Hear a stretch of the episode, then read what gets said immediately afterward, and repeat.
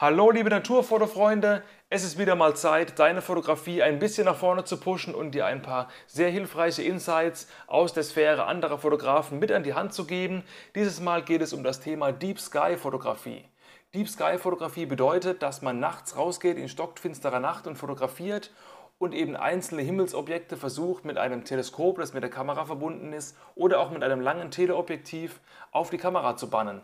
Dabei kann es um ferne Galaxien gehen, wie zum Beispiel die Andromeda-Galaxie, um einzelne Ausschnitte im Zentrum der Milchstraße, einzelne Sternbilder oder auch Sternennebel, die irgendwo da oben im Weltraum rumflattern und die man selbst von der Erde aus mit durchaus nicht allzu schwierigen Mitteln fotografieren kann. Dennoch ist es ein komplexes Feld der Fotografie und es gehört weit mehr dazu, als einfach nur mal ein Tele auf ein Stativ zu schrauben und mitten in der Nacht einfach mal in den Nachthimmel reinzuballern. Ganz so einfach ist es nicht, aber dennoch ist es auch mit geringem Budget und äh, ohne eine 10.000 Euro schwere Ausrüstung durchaus machbar. Wie das alles geht, welche Sternbilder es da gibt, wie man da anfängt und was man alles beachten muss, darüber spreche ich in dieser Folge mit Felix Heisig. Felix Heisig aus Ingelheim, vielleicht auch unter dem Begriff Photonengraphie bekannt, ist ein durchaus großer Name in der deutschen Astrofotografie-Szene und wenn du einfach mal seine Bilder bei Facebook oder Instagram anschaust, dann siehst du schon, dass hier ordentlich Qualität hinten dran ist und das ist nichts, was man einfach mal so an jeder Straßenecke schießen kann. Wenn du im Bereich der Astrofotografie Interesse hast, aber eher noch dich als Anfänger siehst, möchte ich dir an dieser Stelle noch einen wichtigen Hinweis geben. Es gibt bereits eine frühere Podcast-Folge, die ich mit dem Samuel damals aufgenommen habe, die heißt Grundlagen der Astrofotografie. Darin haben wir die Basics gecovert, wie der Amerikaner sagen würde, also quasi die Grundsteine gelegt und schon mal Wissen rausgeballert im Sinne von, was brauche ich denn überhaupt? Grundlegend an Kameraequipment, an Blendenöffnung, an Wissen bezüglich Wetter und Astronomie, um denn die Milchstraße auf die Kamera bannen zu können. Die Milchstraße ist eher was, was man mit dem Weitwinkelobjektiv aufnimmt und hier in der Folge mit Felix gehen wir eben ein Level höher, nachdem wir quasi in der Folge mit dem Samuel so ein bisschen den Grundkurs gemacht haben und gehen jetzt eben mit dem Teleobjektiv spezifischer rein, suchen uns einzelne Himmelsobjekte aus und lichten die ab. Also vielleicht erst nochmal die Grundlagenfolge anhören, wenn du da noch ein bisschen unsicher bist und danach direkt hier in diese Folge reinspringen. Also jetzt entsprechend Pause drücken oder direkt weiterhören, wenn du dich bereits als fortgeschritten in diesem Bereich siehst.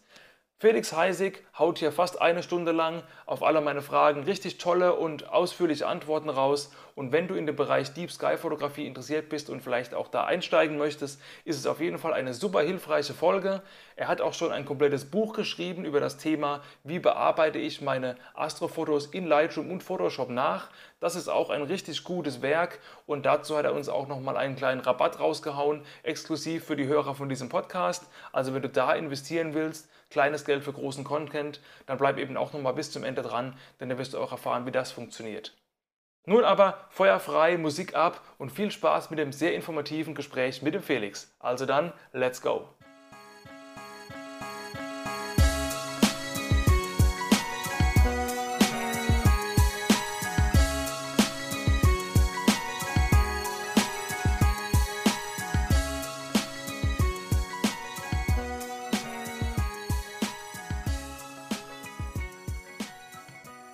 Hallo Felix, vielen Dank, dass du dir die Zeit genommen hast, hier im Naturfotocast mit mir ein bisschen zu sprechen. Ich freue mich sehr, dass du dabei bist als ähm, Experte oder ja, ich sage jetzt einfach mal schon Profi auf dem Gebiet der Astrofotografie, vor allem eben auch in speziellen Gebieten wie zum Beispiel der Deep Sky Fotografie. Aber bevor wir da in das Thema und den Content einsteigen, dass du dich vielleicht mal für die Leute, die dich möglicherweise noch nicht kennen, einfach kurz mal vorstellst. Wer bist du, wo kommst du her und wie kam das Ganze überhaupt, dass du in diesem Bereich der Fotografie aktiv bist? Ja. ja, Servus Jochen, vielen Dank für die Einladung, wenn man das so bei einem Podcast überhaupt sagen kann. Ähm, ja, also ich bin, äh, komme aus Ingelheim, das ist in der Nähe von Mainz, ähm, schönen Rheinland-Pfalz. Äh, fotografiert, beziehungsweise Interesse zum Fotomachen ist eigentlich schon in der Kindheit entstanden, aber halt immer wirklich, äh, ja, Digitalkamera, äh, das Einfachste, was geht, ist nie was Gescheites bei rausgekommen. Auch nie über den äh, Automodus hinweg und auch die Astronomie hat mich auch schon immer interessiert, also alles Mögliche an, an äh, Dokumentation geschaut, äh, auch Bilder an der Wand hängen gehabt oder sowas, ja, war schon immer da. Dann, wie ich zur ernsten Fotografie dann gekommen bin, das war eigentlich eine lustige Geschichte. Ich war im Urlaub, 2015, September, waren wir in Kroatien dem Wohnmobil im Urlaub. Mhm Und ähm, ich saß dann so vor dem Wohnmobil, habe ein Bierchen getrunken und dann sehe ich dann am Wasser wieder ein Fotograf, irgendwie so halb im Wasser stand und packte dann plötzlich äh, äh so ein komisches Gebilde, sage ich jetzt einfach mal, vor seine Kamera und fing dann an zu fotografieren. Das hat mich dann so neugierig gemacht, dass ich gedacht habe, nimmst du mal das Bierchen, gehst mal runter und schaust mal, was der macht. Im Nachhinein weiß ich jetzt, er hat einfach einen ND-Filter vor seine Kamera gepackt. Ich hatte ah, das aber okay. noch nie gesehen. Ja. Dann habe ich mit ihm ein bisschen gequatscht, dann hat er mir so ein paar Bilder gezeigt und ich war einfach geflecht, was tatsächlich einfach nur mit der Kamera da schon möglich war. Das war mir irgendwie vorher nie so bewusst. Ist einfach komplett an mir vorbeigegangen. Mhm. Naja, gut, dann zu Hause gewesen oder eigentlich schon im Urlaub dann angefangen. Ähm, die Kamera, ich hatte damals schon so eine Nikon D5100, aber wie gesagt nur im Automodus benutzt. Dann da angefangen mal ein bisschen zu lesen und zu rumzuprobieren und schnell festgestellt, ey, Langzeitbelichtung, das ist ja mega geil. Ja, und habe dann da irgendwie so semi-mäßig aber noch ein JPEG fotografiert und aber die ersten Langzeitbelichtungsbilder gemacht. Ja. Dann nach Hause gekommen, dann ging es dann Schlag auf Schlag, Facebook-Gruppen angemeldet, äh, mich mit Leuten kurz geschlossen und irgendwie von jedem Tag neues Material aufgesaugt und äh, wollte halt immer mehr und immer mehr. Und ja, dann habe ich irgendwann das erste Sternenbild gesehen und gedacht, das ist ja toll, das will ich auch mal machen. Ja. Und äh, ja, so ist das dann sozusagen entstanden. Ja, okay, interessant. Also bei mir hat es ähnlich angefangen, nicht mit der Astrofotografie, aber ich habe auch erst mal Langzeitbelichtungen gemacht, allerdings eher in der Stadt, bevor ich dann wirklich in Richtung Natur gegangen bin. Jetzt hast du schon gesagt, du hast am Anfang mit einer ähm, vierstelligen Nikon, also eher einem Einsteigermodell fotografiert. Inzwischen ist das bestimmt nicht mehr so. Welches Equipment benutzt du denn nun konkret, wenn du so Deep Sky Bilder machen willst? Da reicht ja eine Kamera und ein Objektiv oft nicht aus. Manchmal braucht man noch ein Teleskop oder vielleicht sogar eine Nachführung. Vielleicht kannst du da einfach mal reingehen, was du da aktuell hast und ähm, was wofür gut ist. Also ich muss sagen, ich habe die Nikon D5100 habe ich tatsächlich bis vor kurzem auch noch für meine Astrofotografie verwendet. Ah, okay, cool. Das, äh, das Gute bei, tatsächlich bei der Astro, vor allem bei der Deep Sky Fotografie, erstens sind APS-C-Kameras fast geeigneter für die Deep Sky Fotografie, weil man einfach näher rankommt. Also man braucht im Prinzip weniger Brennweite als mit mhm. der Vollformatkamera. Und die Kameras, die lassen sich, man braucht ja für die Deep Sky Fotografie, also vor allem für die Deep Sky Fotografie, eine astromodifizierte Kamera. Also das heißt, man nimmt äh, den, den IR-Sperrfilter, den nimmt man raus aus der Kamera, der sozusagen die Rottöne etwas filtert und baut dann noch einen neuen speziellen Filter ein, dass man mehr Rottöne, die halt im, ich kann, ich bin kein Wissenschaftler und ich kann das alles nicht so super erklären. Ich weiß nur ungefähr, was es für eine Auswirkung halt hat. Dadurch werden diese schönen Rottöne, die man halt so kennt von den Bildern, werden halt einfach verstärkt. Ja. Mhm. Deswegen ist halt einfach für die Deep Sky Fotografie eine modifizierte Kamera fast schon Pflicht. Ja, das wäre jetzt meine Frage, wenn ich gerade mal kurz eingrätschen darf. Ich habe das auch schon mal gelesen, dass es dieses gibt, diese Astro-Modifikation der Kamera.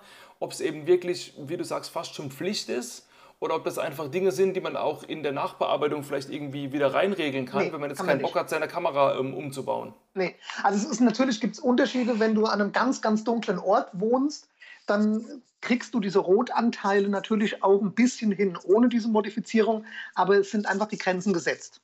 Und äh, was nicht auf dem Chip nachher drauf ist oder der Chip nicht aufnimmt, ist halt einfach nicht drauf. Ja, ja klar. Und äh, dadurch, dass äh, das hat irgendwas mit zu tun, dieser Sperrfilter ist eingebaut worden, damit die, die Bilder auf der Kamera sozusagen so aussehen, wie du sie mit dem Auge siehst.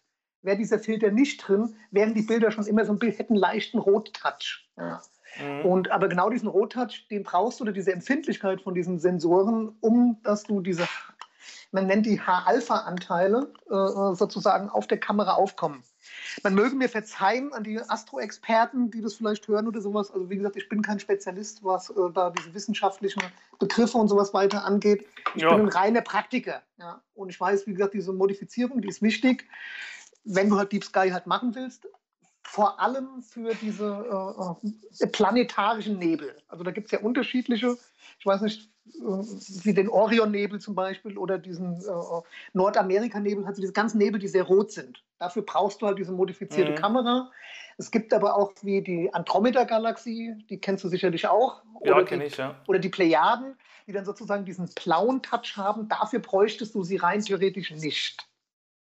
Und kann ich mir das ähm, selber bauen, wenn ich bisschen, äh, mir ein, zwei Tutorials angucke und ein bisschen handwerklich begabt bin? Oder muss das schon irgendwie ein, ein Profi, Fachhändler, Kameraspezialist machen? Also sowas? soweit, es gibt tatsächlich Kameras, also ich kenne ein paar Leute, die haben, also kennen ist ja sozusagen so ein bisschen in der Astro Deep Sky Fotografie so ein bisschen, naja, ich sag mal Marktführer oder sagen wir, viele nutzen einfach Canon, weil das einfach, die gibt es den meisten Zubehörkram zu kaufen.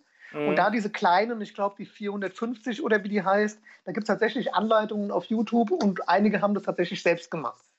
Bei einer Sony Vollformat oder auch bei einer Canon 6D weiß ich nicht, ob ich da selbst Hand anlegen würde. Ja, weil wenn du da keinen Reinraum hast und dann ein bisschen Staub dann rein kannst, du musst den, die Fokusebene nachher wieder richtig hinkriegen. Das ist, glaube ich, schon ein bisschen gefummelt. Ja. Mhm. Aber wenn man sich wirklich auskennt damit und es gibt Videos im Internet und man hat jetzt tatsächlich eine kleinere, günstigere Kamera, dann kann man das durchaus selbst probieren. Und wenn nicht, gibt es aber tatsächlich auch Händler ähm, oder auch Leute, die das halt einfach für, äh, für einen halt auch machen. Ja. Also es gibt ja. tatsächlich auch offizielle Firmen, Astrotech zum Beispiel, oder eine Firma in, in, ähm, in Holland, die spezialisiert auf Sony-Kameras und sowas. Und die bauen die dir dann halt um für, je nach Kamera, 300 Euro, 400 Euro, vielleicht auch 200. Ich bin da ja, gerade okay. mit den aktuellen Preisen nicht äh, auf dem Laufenden. Ja gut, aber eine grobe Hausnummer hat man ja schon mal. Genau. Gibt ähm, aber auch tatsächlich sogar schon, ich glaube bei Teleskop Express und so diese ganzen großen Händler gibt es tatsächlich, glaube ich, sogar umgebaute schon zu kaufen. Ah, okay. Und dann nimmt man einfach, ähm, da man eben so nah wie möglich irgendwie ran muss an diese sehr, sehr weit entfernten Objekte im Weltraum, ein großes Teleobjektiv, ein 150, 600 zum Beispiel, schnallt das davor und hat dann seine entsprechende Brennweite. Oder muss man wirklich mit einem Teleskop arbeiten, Teleskop und Kamera kombinieren? Welche Möglichkeiten hat man da? Also man muss das halt immer so ein bisschen unterscheiden, beziehungsweise man, man täuscht sich da immer gerne. Es gibt sehr viele Objekte am Himmel, die sind Mond sehr, sehr groß. Jetzt, wenn wir wie vorhin auch die Andromeda-Galaxie zum Beispiel mal nehmen, die ist, soweit ich weiß, also jetzt, wenn du so äh, als äh, den Mond am Himmel nimmst und die Andromeda-Galaxie ist, glaube ich, sechsmal so groß. Natürlich in Wirklichkeit ist sie natürlich okay. viel größer, aber am Himmel nimmt die sechsmal so viel Platz ein wie der Mond. Das heißt, man braucht oft gar nicht so viel Brennweite, um gewisse Objekte eigentlich schon relativ groß abzulichten. Mhm. Zumindest bei der Deep Sky Fotografie. Planeten ähm, oder auch kleine Galaxien ist natürlich wieder was anderes. Aber mal als Beispiel, mein erstes Teleskop oder auch mein aktuelles Teleskop hat gerade mal eine Brennweite von 400 Millimeter. Okay, dann ist die Frage, warum brauchst du dann ein Teleskop? Kauf dir doch einfach ein 400 mm Objektiv. Na gut, also zum einen ein gescheites, ein, gescheites 400 mm Objektiv ist manchmal viel teurer. Also, also mein, mein, das, mein erstes Teleskop, was ich halt hatte, das 420 mm hatte das, das gibt es aktuell. Das ist ein, ein, es gibt ja verschiedene Teleskope, es gibt ja Newton-Teleskope, es gibt Apochromaten, wie die heißen, ja. Ähm, die haben alle unterschiedliche Vor- und Nachteile. Die einen sind teurer, die anderen haben eine bessere Abbildung, die einen haben Spikes, die anderen mhm. sind schneller, also lichtstärker, die anderen lichtschwächer. Jedes hatte so seine Vor- und Nachteile. Und äh, dieser Apochromat, den ich hatte, äh, der hatte äh, 420 mm und der kostet aktuell, glaube ich, gerade mal 600 Euro. Ja. Und der hat eine super Abbildung, also das heißt, die Sterne sind bis in die Ecken scharf, die Farbwiedergabe ist gut. Und das ist oft bei Objektiven viel, viel schwieriger zu erreichen. Ja. Meine, du weißt es selbst, wenn du ein, ein gescheites, äh, nimm doch von der Sony-Reihe das 100 bis 200, oder ich weiß gar nicht, was für ein, 70 bis 200, da legst du 200.000 Steine hin. Ja. Mhm. Und ein Teleskop, ein gescheites, äh, also Newton zum Beispiel, die kriegst du schon wirklich fotografisch äh, hergerichtet, kriegst du für 3, 4, 500 Euro. Ja. Was heißt dann fotografisch hergerichtet? Weil ich mich in dem Bereich wirklich gar nicht auskenne. Hat es dann quasi einfach einen entsprechenden ähm, Mount dran, dass es quasi auf das Bajonett von einer Nikon oder von einer Canon draufschraubbar ist? Oder muss man da mit irgendwelchen Zwischenringen oder Adaptern oder wie auch immer arbeiten? Ah, also wie gesagt, das Thema ist, würde wahrscheinlich jetzt den Rahmen so ein bisschen sprengen. Aber es gibt ja ganz viele, also ein Teleskop kannst du entweder nutzen zum Beobachten Mhm. Also zum einfach durchgucken und dir die Nebeln sozusagen durchs Teleskop durchzugucken. Diese Teleskope sind aber oft nicht für die Fotografie geeignet. Ja. Okay. Das heißt, ähm, die sind da einfach nicht für ausgelegt, mal einfach gesagt. Ja. Deswegen muss man dann natürlich beim Kauf schon immer gucken. Und deswegen auch sind diese ganzen Angebote, wenn du beim Mediamarkt gibt es ja auch öfters so äh, Teleskop, Teleskop für wenig Geld und oder auch selbst bei diesen großen Shops oder sowas wird dann Werbung für ein billiges Paket gemacht. Die sind oft dann einfach zum Beobachten, aber zum Fotograf Fotografieren einfach ungeeignet. Und die, die zum Fotografieren geeignet sind, haben die dann, also gibt es da auch sowas wie eine Blendenöffnung, dass man mal einen Referenzwert hat? Wenn ich jetzt einen 400 mm nehme, das wird anfangen bei 5,6, Lichtstärker dann 4, Lichtstärker 2,8. Ist das Natürlich, vergleichbar bei einem Teleskop, oder? Im Prinzip schon. Es wird natürlich ein bisschen anders gerechnet. Und man sagt bei, bei Teleskopen, sagt man eigentlich eher nicht lichtstark, sondern man sagt halt Geschwindigkeit. Also man redet davon von Schnelligkeit, wie schnell mhm. sozusagen das Teleskop ist. Und ähm, die haben aber natürlich nur eine Öffnung. Ja? Also es ist nicht von bis, sondern die sind entweder so oder so. Ja. Und also um als Beispiel, mein erstes Teleskop hatte so zum Beispiel, war dann, hätte quasi vergleichbar ein F6,5 gehabt, also eigentlich relativ lichtschwach. Ja. Mhm. Und das heißt natürlich, man muss lange belichten. Mein aktuelles hat jetzt ähm, zum Beispiel 5. Ja, das ist jetzt deutlich schneller ja, und nimmt dann deswegen natürlich viel mehr Licht aus, auf es gibt auch, wenn du, und je schneller oder lichtstärker du es halt willst, desto teurer werden die Sachen dann halt. Ja? Und dann musst du halt natürlich auch schnell in die, in die Tausende und weiter hoch und sind auch viel schwieriger zu bedienen. Ja? Also das heißt, das Fokussieren wird dann ein Krampf. Also das ist dann, also man kann nicht anfangen und kauft sich jetzt einfach, weil du viel Geld hast, das geilste Teleskop, das ist das schnellste, das teuerste. Man wird dann wahrscheinlich auf die Schnauze fallen, weil es einfach im Umgang viel, viel schwieriger ist als ein ein langsameres, sage ich mal. Okay, wenn wir jetzt vielleicht mal davon ausgehen, dass viele Zuhörer vielleicht da noch nicht so tief einsteigen können oder wollen, sondern einfach sagen, ey, so eine Andromeda-Galaxie würde ich schon gerne mal fotografieren.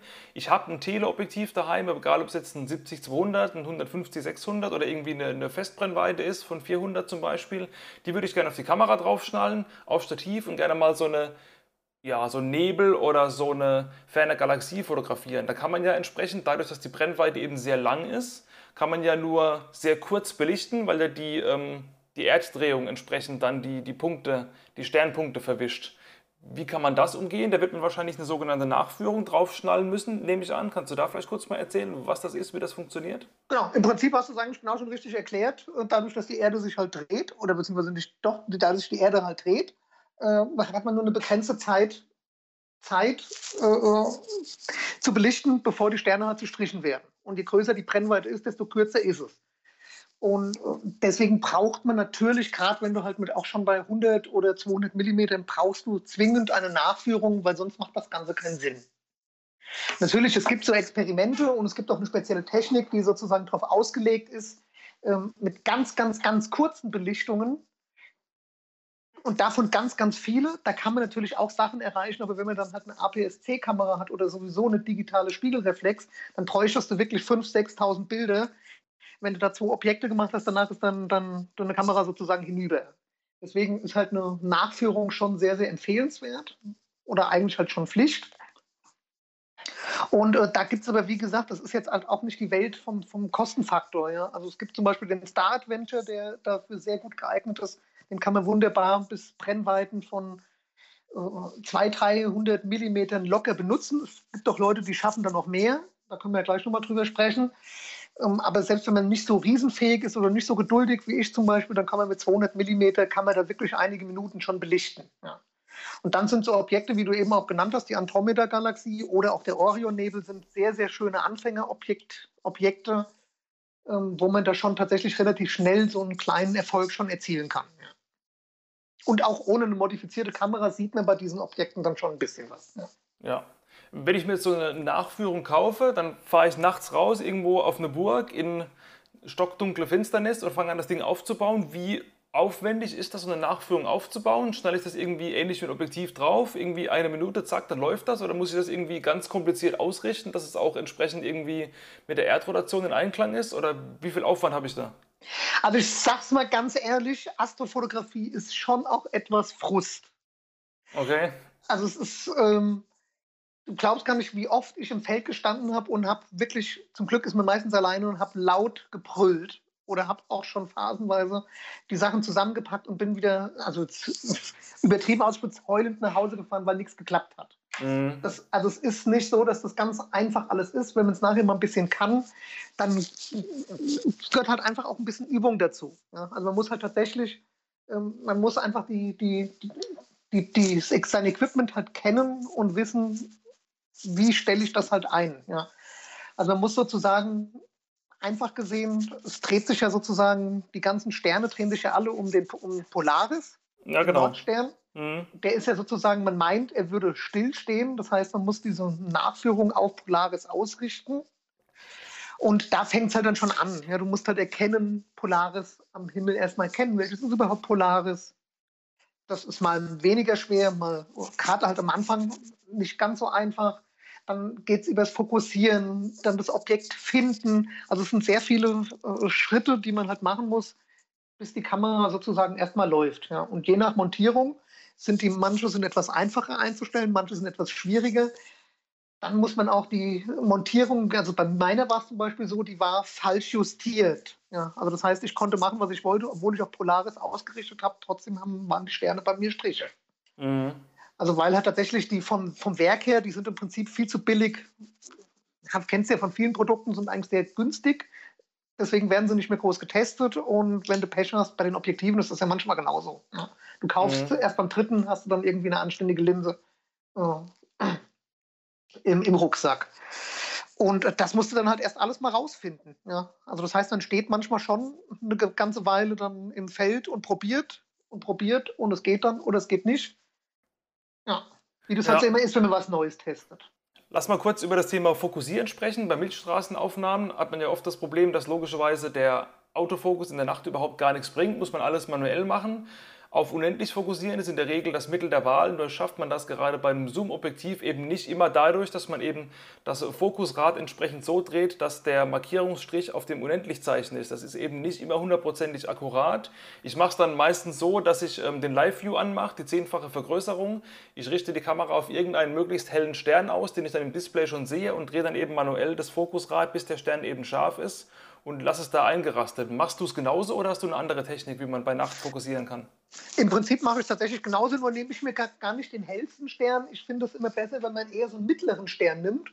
Okay. Oder beziehungsweise je, je kleiner der Stern ist, den man nimmt zum Fokussieren, desto genauer ist es meistens. Aber je kleiner natürlich, desto schwieriger ist es manchmal auch auf dem Display zu sehen. Aber prinzipiell ist das tatsächlich die Technik. Du suchst dir einen Stern, und äh, ich drehe dann sozusagen so lange am Rädchen, bis der Stern immer am kleinsten ist. Also wenn er am kleinsten ja, genau. ist, ist er am schärfsten. Drehst, wenn du merkst, oh, jetzt wird er wieder ein Tick größer, dann gehst du ein Stück zurück. Und das ist immer die Technik, egal ob du mit kleiner Brennweite arbeitest oder auch mit ganz, ganz großer Brennweite am Teleskop. Nur je größer die Brennweite wird, desto fummeliger wird es meistens. Ja, je genau. weitwinkliger du bist, desto mehr verzeiht dir sozusagen, wenn du da nicht so hundertprozentig genau bist, dann ist das nicht ganz so tragisch. Ja. Aber je genauer du oder je größer die Brennweite bist, ist und du hast dann tatsächlich einen, einen, Millimeter daneben, dann kannst du das Bild nachher sozusagen fast in die Tonne schmeißen. Wenn der Fokus mhm. nicht passt, sehen die Sterne scheiße aus, das Bild nichts. Ja, was wahrscheinlich auch ziemlich fummelig ist, ist überhaupt ähm, die Kamera bei so langer Brennweite einfach auf das entsprechende Objekt der Begierde wirklich richtig auszurichten. Weil ich stelle mir jetzt vor, wenn ich mit 16 mm Ultraweitwinkel eine Milchstraße fotografiere, kann ich die Kamera im Grunde mehr oder weniger willkürlich irgendwie Richtung Himmel richten. Ich werde immer irgendwie was draufkriegen. Aber wenn ich jetzt mit einem äh, so langen Teleobjektiv hingehe, ich stoche ja erstmal irgendwie in der Dunkelheit im Himmel rum und weiß gar nicht genau, ähm, wo ist mein Objekt? Ich weiß so ungefähr am Himmel, in welcher Himmelsrichtung das steht. Vielleicht sehe ich es mit bloßem Auge ja auch. Aber wie komme ich dahin, dass ich es wirklich auch in der Kamera dann ähm, ja, in den Sucher kriege bei der großen Brennweite, weil ja das Blickfeld einfach winzig ist? Ja, also das ist in der Tat ein Problem. Ähm, beziehungsweise kann ein Problem sein, wenn du halt so eine Nachführung jetzt hast, wie zum Beispiel den Star Adventure, den ich halt eben erwähnt hatte, und du mit 200 mm unterwegs bist. Dann musst du halt einfach, man nennt das Star Hopping, ja, das heißt, du guckst einfach, äh, ich sag jetzt mal, ähm, du weißt, der Orionnebel befindet sich im Sternbild Orion, dann guckst du einfach in zum Beispiel gewisse Apps wie Stellarium, dann guckst du genau, zwischen welchen Sternen liegt denn sozusagen der Nebel, den ich fotografieren will. Dann mhm. guckst du an den Himmel und suchst die Sterne und dann musst du dich nach und nach orientieren. Ja. Was, was ich früher gern gemacht habe, wenn ich mit meinem 70 bis 200 Millimeter gearbeitet habe, ich habe sozusagen das Objekt bei 70 Millimeter sozusagen in die Mitte des Bildes genommen. Da ist es natürlich viel einfacher zu finden, weil du mhm. natürlich ein weiteres Feld hast. Und dann zoomst du sozusagen auf 200 mm ran. Wenn du natürlich direkt ein 200 oder 400 mm Objektiv irgendwas drauf hast, kannst du das natürlich nicht machen.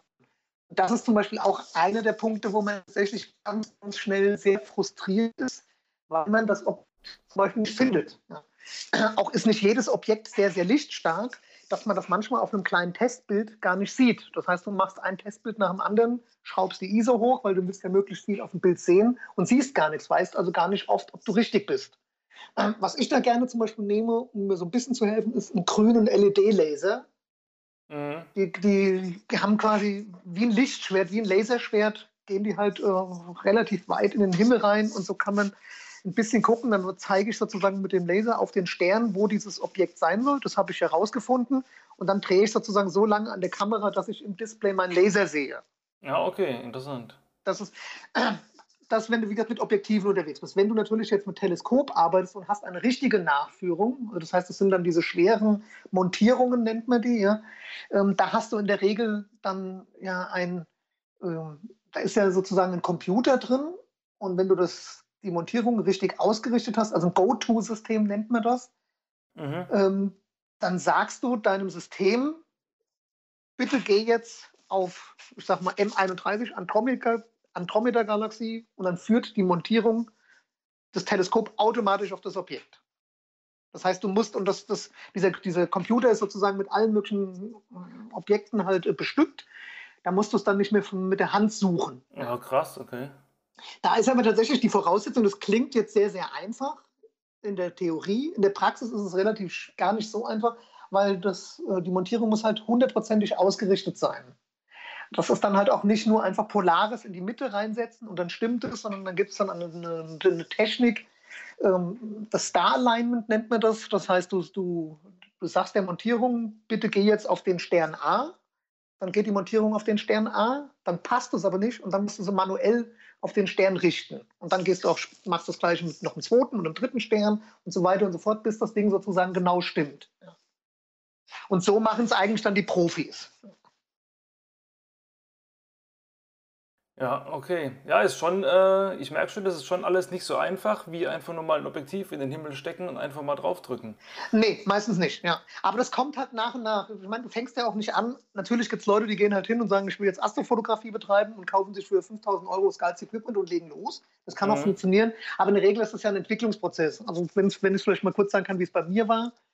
Ähm, ja ich habe ja auch angefangen mit einem 50 mm Objektiv, sage ich mal, und habe dann das erste Mal einfach das Sternbild Orion fotografiert. Mhm. Dann habe ich festgestellt, okay, cool, da ist ja dann auch der Orion-Nebel innen drin. Dann hast du noch ein 70, dann hatte ich noch ein ganz billiges, ich glaube, was war das, 70 bis 300, so ein 100-Euro-Objektiv. Ja, ja.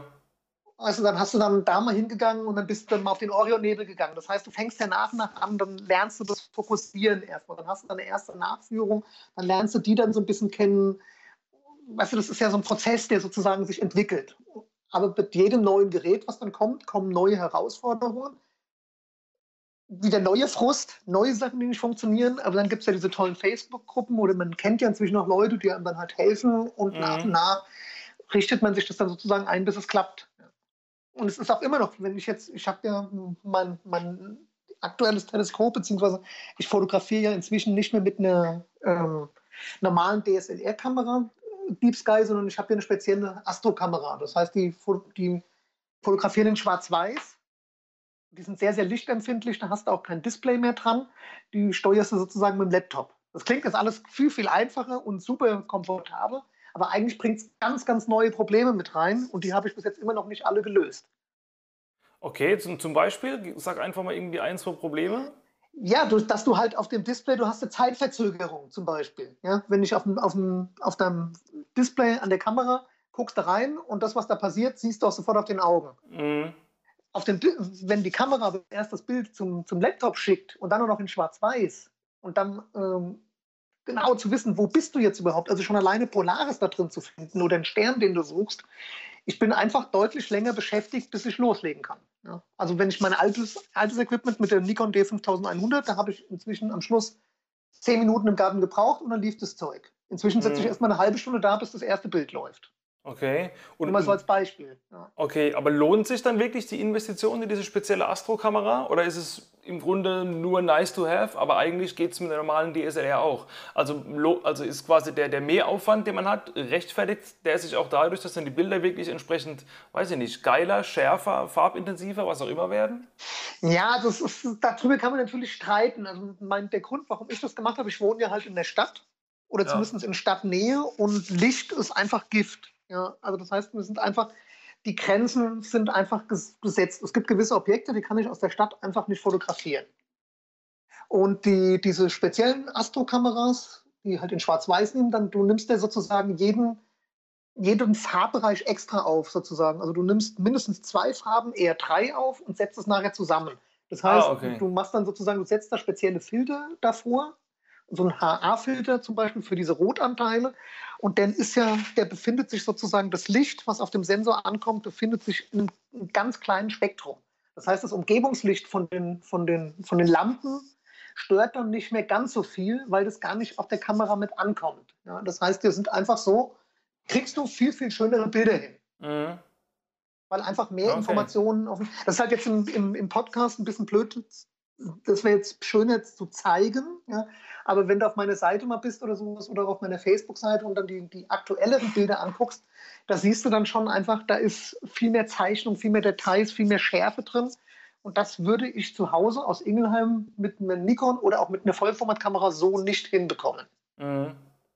Und deswegen habe ich mir das geholt. Und deswegen ist es kein Nice to Have, sondern tatsächlich, wenn du weitermachen willst und nicht immer nur Orion und die hellen Objekte machen willst, war es für mich tatsächlich leider eine Pflichtanschaffung. Ja. Ja, okay. Ja, klingt absolut nachvollziehbar. Ähm, Leider deshalb vielleicht noch ergänzend, weil das mhm. andere war einfach einfacher und angenehmer. Ja, du, bist, du konntest doch einfach mal rausfahren, hast die Kamera ans, ans, ans, Teleskop gemacht und hast losgelegt. Bei dem anderen, du musst dann wieder viel mehr Strom, du musst den Laptop auf, draußen aufbauen, du musst das, einfach wieder viel mehr Fehlerquellen halt drin. Ja. Kennst du ja. Ja, kann ich mir sehr gut vorstellen, dass das äh, alles nicht so einfach ist. Ähm, lassen Sie vielleicht gerade nochmal für die, die Leute, die wahrscheinlich eher im Anfängersegment unterwegs sind, kannst du vielleicht irgendwie mal drei, vier Sternbilder, Nebel zum Beispiel, sagen, die man jetzt auch ohne Nachführung oder vielleicht mit einer Nachführung, aber mit einem normalen Objektiv, mit einer normalen Kamera schon recht gut ähm, auf die Linse bannen kann. Einfach für die Leute, die sagen, ey, ich will das mal probieren, bevor ich hier groß investiere. Einfach mal so ein, zwei Erfolgserlebnisse haben. Was sind denn gut fotografierbare Objekte? Also wunderbar eignen tut sich halt tatsächlich im Sternbild Schwan gibt es ganz, ganz viele Sachen. Also die Umgebung zum Beispiel um Satra, das ist äh, äh einer der bekanntesten Sterne sozusagen aus dem Sternbild Schwan. Da ist sehr, sehr viel H-Alpha-Anteile. Ähm, der äh, NGC 7000, das ist der Nordamerika-Nebel, den sieht man auch öfters, also auch oft bei Leuten, die halt Milchstraße fotografieren. So mhm. in der mhm. Mitte der Milchstraße ist ja manchmal so ein kleiner roter Punkt bei vielen Bildern. Mhm. Das ist der sozusagen, der ist sehr, sehr lichtintensiv ähm, den man auch mal so ablichten kann. Ähm, M31, also Andromeda-Galaxie, ist mit Sicherheit eine der äh, Sachen, wo man sehr schnell mal wirklich was aufs Bild bekommt. Und jetzt, wenn der Sommer vorbei ist, natürlich halt Orion. Ja. Ich denke, das ist so das erste klassische Sternbild oder Objekt, ähm, wo jeder sehr schnell mal so ein kleines Erfolgserlebnis halt hat. Mhm. Ja, cool. Du hast eben gesagt, ähm, wenn der Sommer vorbei ist, Orion, ähm, höre ich daraus, dass es auch für gewisse Sternbilder eine Saison gibt, weil die Milchstraße zum Beispiel sieht man ja hierzulande oder auf der Nordhalbkugel ungefähr zwischen März bis Oktober. Danach ist sie ja unterm Horizont. Ist das für so Sternbilder auch der Fall oder sind die das ganze Jahr über? Nein, natürlich. Das ist ja klar, äh, genauso wie wenn wir uns drehen der einen Zeit, äh, äh, in der einen Saison haben wir die einen vor der Linse, in der anderen die anderen. Ja, ja gut, stimmt. Ist ja, ist, ja eigentlich ja. Dämlich, ist ja eigentlich dämlich, wenn ich jetzt über meine eigene Frage nachdenke, weil es ist ja nur ein Himmel. Also wenn die Milchstraße nicht da ist, kann ja ein Objekt, das in der Milchstraße drin ist, ja auch nicht da sein. Ganz genau. Das heißt, und Orion ist halt sozusagen im, im winterlichen Teil der Milchstraße. Also die Milchstraße siehst du ja immer. Ja. Das ist, wird immer gern gemacht. Die Milchstraße geht immer viele, gerade Anfänger oder auch in vielen Gruppen behaupten es immer viel, die Milchstraßensaison ist von Damm bis Damm. Die Milchstraße ist immer da. Eigentlich ist jeder Stern, den du oben siehst, gehört zur Milchstraße. Und im Winter gibt es auch einen winterlichen Teil. Der ist halt nur nicht so ausgeprägt und so farbenfroh und nicht so deutlich zu sehen. Ja. Das hängt halt einfach damit zusammen, dass wir halt im Sommer sozusagen in das Zentrum reingucken unserer Galaxie und im Winter logischerweise äh, in die Richtung, wo halt einfach weniger los ist. Aber dafür in die Richtung, wo weniger los ist, das ist die Zeit für die Deep Sky Fotografie, weil es da einfach schönere Objekte dann am, am Winterhimmel gibt, wie halt mhm. Orion, den Rosettennebel und was da dann halt an Quallennebel, Affenkopf, Pac-Man und was da alles nicht kommt. Ja. ja. Ja, dass, dass die Milchstraße das ganze Jahr da ist, logisch, ist absolut richtig, was du sagst. Ich denke, diese Milchstraßensaison, die man halt so landläufig kennt, ist halt einfach darauf bezogen, dass eben das galaktische Zentrum halt nur in, der, in den Sommermonaten hierzulande oder in der Nordhalbkugel sichtbar ist. Und das halt der, der klassische ähm, Shot ist, den man eben als Milchstraßenfotograf eben gerne mal auf die Kamera bannt. Ähm, wenn wir gerade nochmal zu dem Thema Nachführung zurückgehen, beziehungsweise keine Nachführung, also ich habe jetzt zum Beispiel keine Nachführung, aber ich habe ein lichtstarkes 70-200 zum Beispiel. Und ähm, es gibt ja zum Beispiel Software wie äh, Deep Sky Stacker zum Beispiel, damit habe ich auch schon ein bisschen gearbeitet. Da kann man ja irgendwie, ähm, ja, das regelt quasi die Nachführung softwareseitig nach, dass ich quasi die Kamera einmalig ausrichte auf einen Punkt im Himmel. Dann mache ich irgendwie 100, 200 Bilder, lass die dann alle in der Software so verrechnen, dass eben diese Erdrotation wieder rausgerechnet wird. Ist das ein taugliches Mittel für solche Motive oder sagst du eher, das ist alles Quatsch? Oder hast du noch gleich probiert? Also was heißt alles Quatsch? Also das, das Prinzip ist ja grundsätzlich, wenn ich auch mit Nachfotografiere ja auch mit der Nachführung fotografiere ja auch genau das Gleiche. Ja? Also ich nehme ja auch ganz viele Bilder auf, nur halt, dass halt ein Bild sagen wir mal, eine Minute hat oder zehn Minuten, je nachdem, was für, wie du halt äh, tickst. Da gibt es ja unterschiedliche Herangehensweisen oder welche Kamera, welches Equipment du halt hast. Aber 100 Aufnahmen oder je mehr Stunden du aufnimmst, ist ja grundsätzlich immer besser. Ja. Ja. Also ich meine, muss ja immer rechnen, dass das Ziel ist ja immer so viel an Belichtungszeit zu sammeln wie halt möglich. Ja. So grundsätzlich immer. Wenn du jetzt aber keine Nachführung hast und ich sage nur mit 200 Millimeter kannst du ich weiß es jetzt nicht im Kopf, aber ich würde mal sagen, zwei Sekunden pro Bild belichten. Mhm. Das heißt, um vielleicht eine Stunde oder sowas aufzunehmen, müsstest du ja viele tausend Bilder halt schon haben. Ja. Das heißt, du bringst dann natürlich erstens deinen Rechner ganz schön an die Grenzen. Das heißt, du belastest natürlich extrem deinen, deinen Verschluss oder deine Kamera, die Speicherkarte. Auch musst du natürlich mit der Hand alle paar Minuten natürlich wieder nachführen, weil die Erde dreht sich ja trotzdem. Das heißt, wenn du dann eine Kamera auf das Objekt ausrichtest und gehst fünf Minuten weg, danach ist das Objekt nicht mehr in der Mitte, sondern schon weiter rechts. Das heißt, du musst natürlich mit der Hand dann sozusagen manuell nachführen. Natürlich kann man es für erste Tests und sowas bei hellen Objekten, wie zum Beispiel im Orionnebel oder auch bei der Milchstraße, beim Zentrum kann man sowas natürlich machen.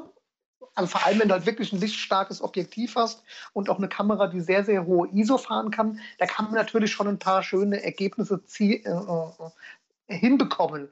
Aber wenn man wirklich äh, da einsteigen will, dann kommt man um eine Nachführung einfach nicht drum herum. Okay, dann ähm, lass uns doch vielleicht mal drüber sprechen, ähm, wie man die Planung von so einem Shot angeht. Du hast vorhin mal kurz die Software Stellarium erwähnt. Ist, glaube ich, meines Wissens eine kostenlose Desktop-Anwendung, wo man quasi ja, Sternbilder auf dem PC sich angucken kann, entsprechende Shots simulieren kann. Ich bin großer Fan von der Photopills-App. Damit kann man auch seine Milchstraßen-Shots insbesondere und unter anderem ganz gut planen. Was benutzt du da? Benutzt du irgendwelche Apps oder Tools? Oder? Ah ja, natürlich, klar. Ich benutze auch viele Tools. Stellarium gibt es übrigens auch für, fürs Handy und iPhone. Ah, okay. Natürlich in der Desktop-Anwendung sind sie natürlich ein bisschen komfortabler, weil man dann tatsächlich sagen kann, ich habe jetzt 50 mm oder 135 mm mit der in der Kamera und kann natürlich genau gucken, wie passt das Objekt jetzt genau auf den Sensor sozusagen drauf, was kriege ich alles mit aufs Bild drauf. Dafür finde ich Stellarium halt schon sehr, sehr schön.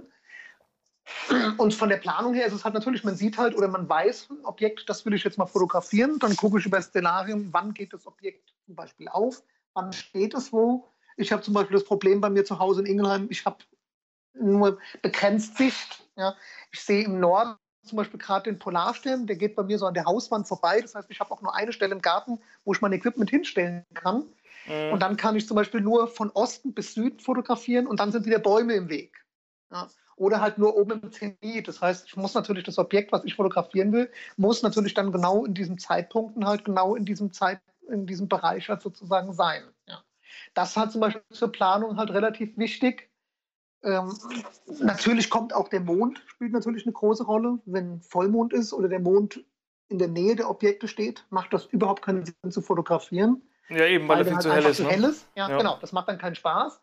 Es gibt, wie gesagt, bei diesen ähm, Monocams mit H-Alpha-Filter, da kann man wohl auch beim Mond schon ein bisschen mehr erreichen, weil da die Mondwellen oder das Licht vom Mond nicht ganz so störend ist. Da kann man dann auch ein bisschen was machen schon.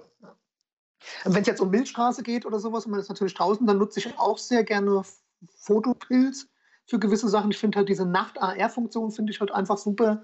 Ja, die ist, die ist geil, ja. Genau, einfach bei Tag halt schon zum Beispiel an den Spot ist und dann genau weiß, okay, sieht man das Zentrum tatsächlich noch passend. Was ich von zu Hause sehr gerne nutze, ist TPE in Verbindung mit TPE 3D. Das heißt, da kann ich dann auch gucken, ich bin jetzt zum Beispiel, ich sage jetzt mal bei den, auf den drei Zinnen, die suche ich mir dann in der TPE-App und gucke dann, da würde ich mich dann hinstellen und dann kann ich dann sozusagen aus TPE mit diesem Standpunkt in das TPE 3D gehen und kann dann da auch genau sehen, von dort, wo geht die Milchstraße tatsächlich auf? Sehe ich das Zentrum oder ist das Zentrum hinter Berg versteckt? Mhm. Das ist dann auch immer relativ nützlich, weil manchmal dann hast du nicht diese blöde Überraschung, du fährst irgendwo hin, freust dich und dann kommst du hin und denkst, stellst dann fest, so scheiße, jetzt ist der Hügel genau im Weg. Mhm, ja, ja. Ähm, das ist halt dann ganz gern, natürlich dann das Wichtigste sind halt natürlich die ganzen Wetter-Apps. Ja, da nutze ich zum Beispiel sehr viel halt Clear Outside. Die sagt dir halt jetzt nicht nur, es ist bewölkt, sondern die unterteilt die Wolken in ähm, Low Clouds, ähm, Medium Clouds und High Clouds. Ja. Also das heißt, du weißt ja gerade diese Schleierwolken, wenn du da zum Beispiel 100 Prozent hast, dann sagt eine andere App, sagt dann, okay, wir haben heute klaren Himmel weil man ja auch die Sterne sieht. Aber die High Clouds würden dann natürlich halt das Fotografieren für Deep Sky oder auch für die Milchstraße tatsächlich einfach erschweren. Ja. Eben, das ist auch ein äh, richtig guter Tipp. Das benutze ich quasi auch, wenn ich ähm, meine Shots, insbesondere eben Milchstraßen-Shots plane, weil man wirklich den äh, komplett freien Himmel braucht. Immer verschiedene Wetter-Apps abchecken. Das geht ganz rudimentär los bei, bei wetter.de, was natürlich am, am ungenauesten ist. Da kann man schon mal gucken, ist generell irgendwie Tendenz nach wolkenfrei. Und dann geht es eben in die Detailplanung rein bei Wetterzentrale oder Modellzentrale.de. Genau. Einfach die, die, die, die, die ähm, wie nennt man es, die professionelleren Wetterkarten einfach mal holen und da nochmal reinlesen. Oder eben Clear Out Sky, muss ich mir angucken, äh, kenne ich noch gar nicht. Clear Outside. Clear Outside. outside. Ja. Also genau, klar, genau, halt also, also clear outside, im, im, Grunde klar draußen auf Deutsch, ne? Genau, ja, ja könnte okay. man es übersetzen. Ja. Ne, genau, also wobei ich jetzt eben noch sagen, du würdest gerne dir widersprechen, die noch ungenauere wäre wohl die Wetter-App vom iPhone. Ja, ja die ist, die ist kompletter Rotz, ja. Genau, aber trotzdem ist das immer die erste, wo du drauf guckst, zumindest ich. Ja, das ist immer so die erste, wo du guckst und dann geht es auf tatsächlich wetter.com und dann geht es dann halt weiter. Und am besten, wenn alle klar sagen, dann ist die Chance wirklich gut, dass es klar ist. Ja.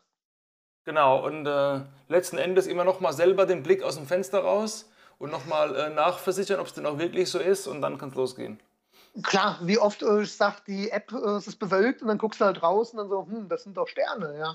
Ja, eben. Also alle, alle Apps und alle Planung ist geil und recht zuverlässig, aber eben immer nochmal mit dem Auge nochmal rausgucken. Und außer man fährt jetzt irgendwie äh, 200 Kilometer am Stück, dann bringt es nichts, wenn ich äh, in, Mannheim rausgucke und fahre irgendwo hinter Frankfurt, da kann es schon wieder anders aussehen.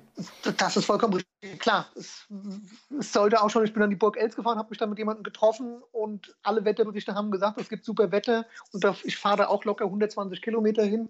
Ja. Kaum angekommen kam das erste Wölkchen, bis wir das Kameraequipment aufgebaut hatten, war es komplett bewölkt und eine Viertelstunde später hat es sogar angefangen zu regnen. Ja. Und davon war überhaupt nichts, stand in keinem Wetterbericht. Ja, scheiße.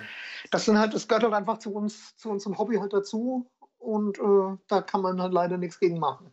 Eben, man kann die ähm, Erfolgswahrscheinlichkeit im Vorfeld schon recht gut eingrenzen mit den ganzen Tools, die es heute gibt, aber eben 100% Garantie hat man eben auch da nirgends wie überall in der Naturfotografie. Ähm, lass uns vielleicht nochmal in die Richtung Bildbearbeitung gehen. Du bearbeitest deine Bilder in Lightroom und Photoshop. Wie viel ist Lightroom, wie viel ist Photoshop? Braucht man Lightroom überhaupt bei solchen speziellen Bildern oder machst du alles in Photoshop? Wie ist da dein Workflow so grob? Ähm, also da unterscheide ich natürlich auch. Also natürlich nutze ich Lightroom, aber eigentlich tatsächlich nutze ich Lightroom nur sozusagen, weil da eigentlich mehr als Bibliothek. Manchmal gehe ich hin und mache dann da halt noch die Profilkorrekturen oder mache so ganz, ganz grobe Anfänge, aber mhm. den größten Teil mache ich tatsächlich in Camera Raw bzw. Photoshop. Ich finde halt Camera Raw deshalb halt besser, weil ich es einfach auf jede Ebene sozusagen separat nochmal anwenden kann. Hat ja die gleichen Funktionen im Prinzip wie Lightroom, aber so kann ich es halt einfach sagen, ich will jetzt nur den, den unteren Teil des Bildes bearbeiten und äh, das mache ich auf einer Ebene und das ist dann einfach einfacher als in Lightroom. Das betrifft aber jetzt so die Milchstraßenfotografie eher, dieser Workflow, ähm, bei der ähm, Deep Sky-Fotografie ist es schon ein bisschen anders. Ja, dann geht ja tatsächlich da erstmal die Bilder sichten. Heißt, man hat ja im Idealfall hat man 100, 200, 300 oder auch mehr Bilder. Mhm. Da gilt es dann erstmal zu sichten und äh, da gibt es im Prinzip eigentlich eine Software Pix Insight. Die ist so ein bisschen, das ist so die spezielle Astro äh, ähm, Software, Mhm. Und da gibt es dann halt ein paar Tools, die sind eigentlich für sowas halt eigentlich ein bisschen besser geeignet, um ähm, das Ganze vorzubereiten, die Bilder dann zu stacken und die Bilder schon sozusagen vorzustrecken. Und dann mache ich tatsächlich eigentlich nur die, die finale Bearbeitung. Dann sozusagen die Feinheiten mache ich dann noch in Photoshop. Aber es ist immer, und ich habe keinen Workflow, der beim Bild immer passt. Ich gehe tatsächlich irgendwie immer bei jedem Bild irgendwie anders vor, auch wenn mir mal lustig ist. Ich probiere es mal so aus oder probiere es mal so aus.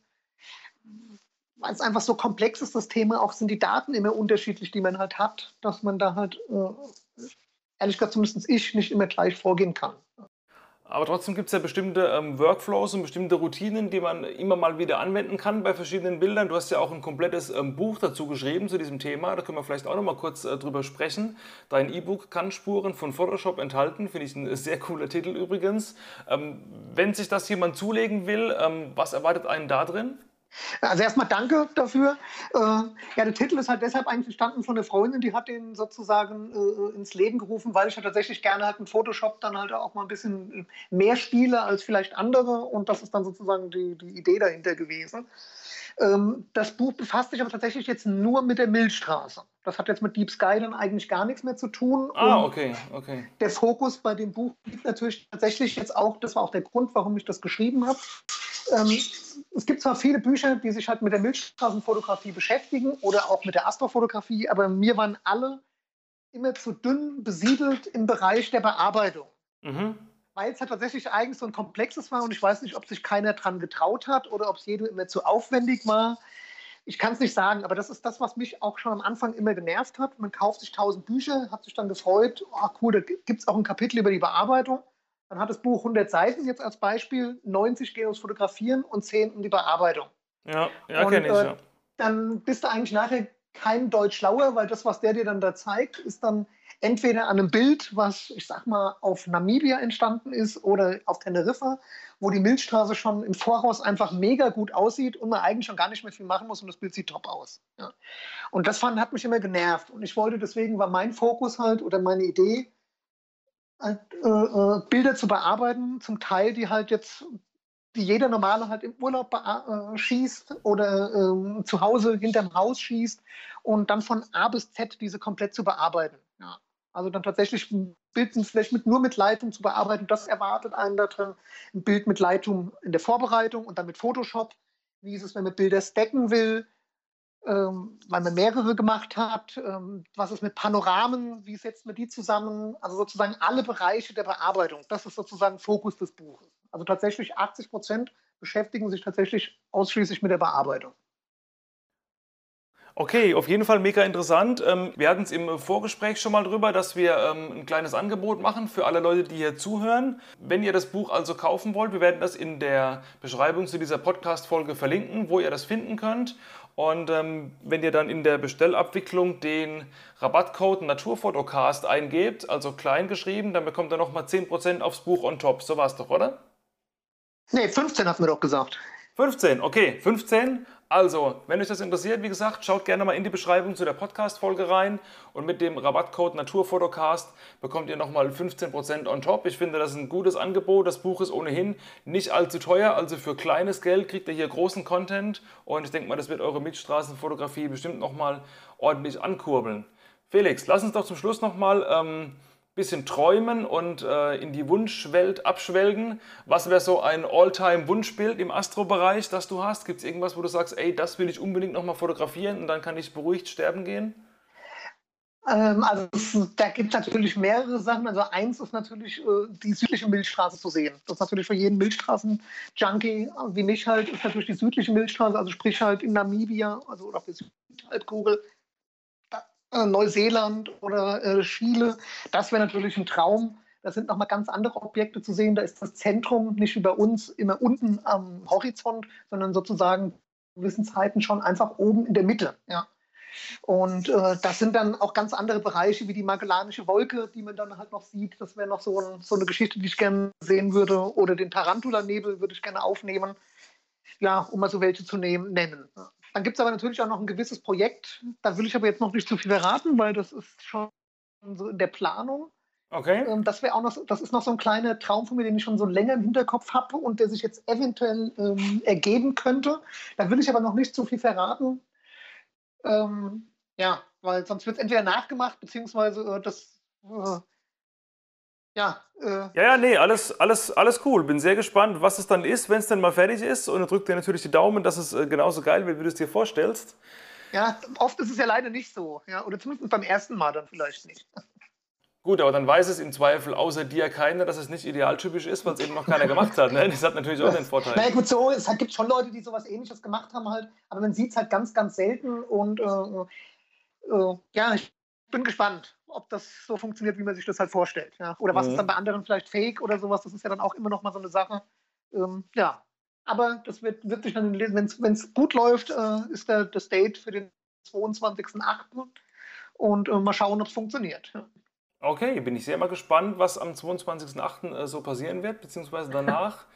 Gut, ich würde sagen, wir kommen langsam mal zum äh, Ende von unserem Gespräch. War auf jeden Fall mega interessant und informativ, was du uns alles hier erzählt hast. Also dafür schon mal äh, richtig vielen Dank. Auch nochmal dafür, dass du die 15% äh, für unsere Hörer hier nochmal raushaust. Du darfst gerne zum Schluss nochmal, wenn du möchtest, ein paar abschließende Worte sagen. Von mir aus gerne nochmal auf deine Facebook-Gruppe zum Beispiel oder deine generelle Online-Präsenz hinweisen, wo die Leute dich finden könnten, vielleicht auch noch ein bisschen mehr von dir lernen können. Und ähm, ja, hau einfach mal raus, wenn dir noch was einfällt. Ja, also erstmal möchte ich mich nochmal bedanken, halt, dass du mir die Möglichkeit gegeben hast. Das ist für mich jetzt auch sehr Neuland. Ich hoffe, ihr konntet noch ein bisschen was verstehen und mitnehmen. Das ist doch immer so ein bisschen was anderes, als wenn wir irgendwie, äh, wenn wir zusammen am Tisch sitzen würden und würden ein bisschen schnacken. Ja. Wäre das natürlich einfacher als jetzt äh, so übers Telefon, wo man weiß, dass ja, wahrscheinlich 100.000 Leute zuhören. Ähm, aber hat trotzdem viel Spaß gemacht also wer halt mehr von mir sehen will, also meine Seite ist halt www.photongraphie.com. Ähm, ich habe eine kleine Gruppe auf Facebook. Wer da Lust hat, reinzukommen, die heißt Astro- und Landschaftsfotografie. Äh, da kann man immer gut schnacken. Das ist eine sehr kleine Gruppe, wobei inzwischen sind wir, glaube ich, auch 700 Leute, aber sehr, sehr familiär, ähm, ohne viel Regeln, ohne viel Verbote und äh, eigentlich immer eine gute Stimmung. Da ist natürlich jeder gerne aufgehoben, äh, jeder gerne eingeladen sich daran zu beteiligen. Ansonsten bin ich natürlich auch auf Instagram zu, zu sehen. Und äh, ja, das war es eigentlich so im Netz. Ja. Ja, okay, das werde ich alles nochmal verlinken in der Beschreibung zu dieser Podcast-Episode, damit ihr das alles finden könnt. Dann schaut gerne mal bei ihm in die Gruppe rein oder auch mal bei mir in die Gruppe rein, der Treffpunkt der Naturfotografen. Da geht es eben weniger um den Astro-Bereich, aber um alles andere, dass ich auch nochmal kurz eine kleine Schleichwerbung in eigener Sache hier unterbringen kann. Und ähm, ja, dann bleibt mir nur noch zu sagen, Felix, vielen Dank für das Gespräch, weiterhin viel Erfolg mit deinen Projekten. Wir hören uns und sehen uns hoffentlich auch irgendwann mal. Und ähm, ja, das war diese Folge vom Naturfotocast. Vielen Dank euch da draußen fürs Zuhören und bis zum nächsten Mal. Und jetzt aber raus und umsetzen und mal schöne Sternbilder machen. Viel Erfolg dabei und bis Ciao. demnächst. Ciao. Das war's mit dieser Folge des Naturfotocast. Schön, dass du bis hierhin zugehört hast. Vielen Dank dafür und ich hoffe, du konntest einige Erkenntnisse und Informationen aus dieser Folge rausziehen, die du auf deine eigene Fotografie anwenden kannst.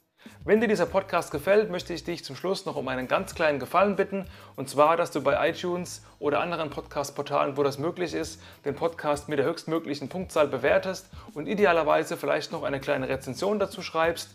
Das hilft mir, dass der Podcast größere Bekanntheit erlangt, in den Charts höher rankt und dadurch noch weitere Fotografen, wie du einer bist, die Möglichkeit erhalten, diese ganzen Episoden hier zu hören und Inspiration für ihre eigene Fotografie zu tanken.